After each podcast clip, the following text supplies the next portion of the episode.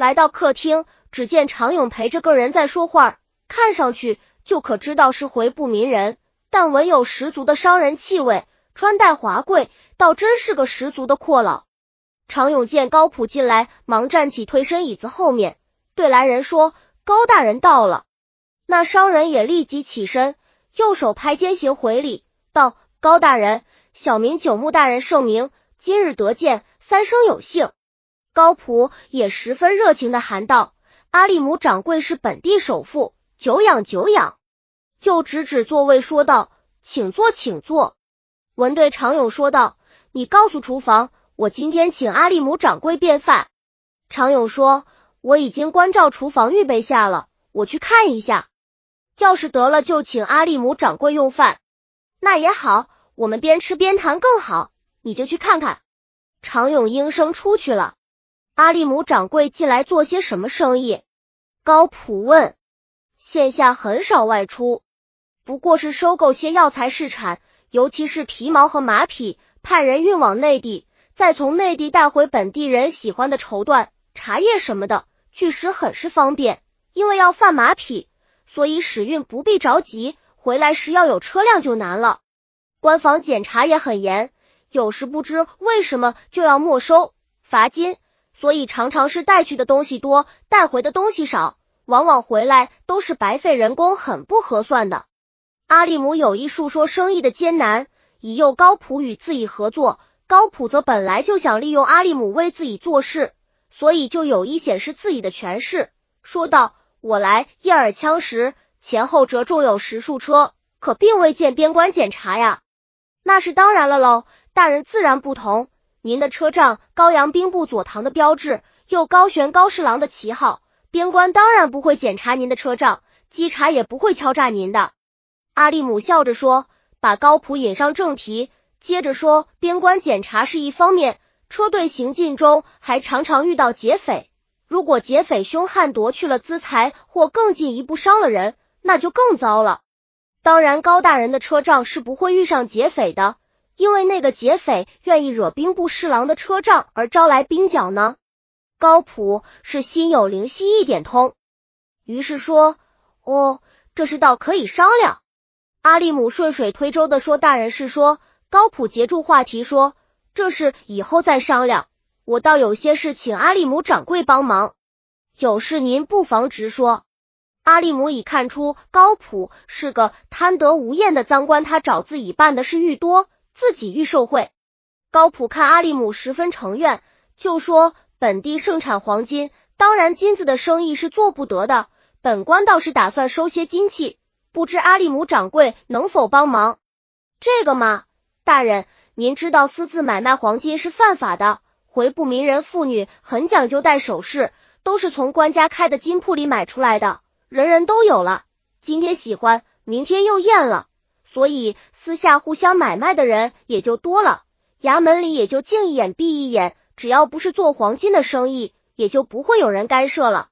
阿利姆语意深长的说：“这你是知道的，我们做官的人哪会做买卖呢？”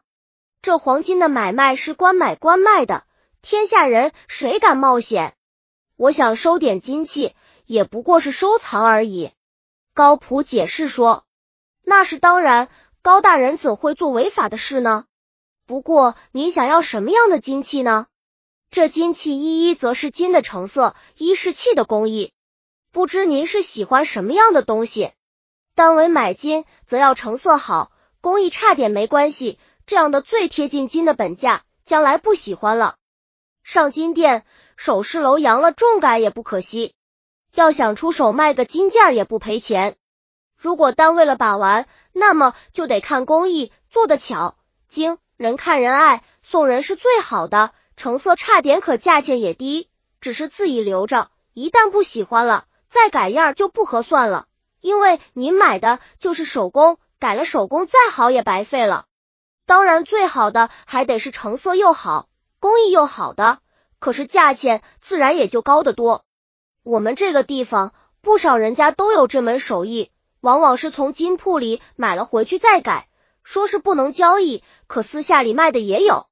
高大人，我说这话您可别较真，我是从不做这样生意。不过是听人说而略知一二。您要是把我拿上公堂，打死我可也找不着一个卖金的。说罢，哈哈大笑。高普岂能听不出弦外之音？于是说：“既请阿利姆掌柜来，哪有送上公堂之礼？我今天是想托你帮我采买些成色好、工艺也好的首饰，一则留作收藏，再则送到宫里会贤贵妃娘娘处，好让她喜欢，也不枉来了一趟夜儿。故此，还请多帮忙。”本官岂可让你白费辛苦呢？阿力姆听到此，心中已经有了底。这也是个既想吃又怕烫的狗官，不利用你用谁？这可是你自己找上门来的。他心中盘算着，脸上却在笑，表现的十分谦恭的说：“替大人效劳是义不容辞的，请别客气。不过这事儿，阿利姆表现得欲言又止。阿利姆掌柜还有什么不便吗？”高普见状，关切的问：“是这样，本地阿奇木伯克管金伯克对金银都管得十分认真。我替大人采买姿势不会声张，可万一被回部官长发现，四不机要。阿利姆道出所虑，当然他这也是引狼上套的法子。高普也不是容易上钩的人，心想：你这是什么意思呢？我找你帮忙，自然是为了妥帖。当然，如是被发现，与我也不好。”其中你还绕什么弯子呢？我先看你葫芦卖的什么药。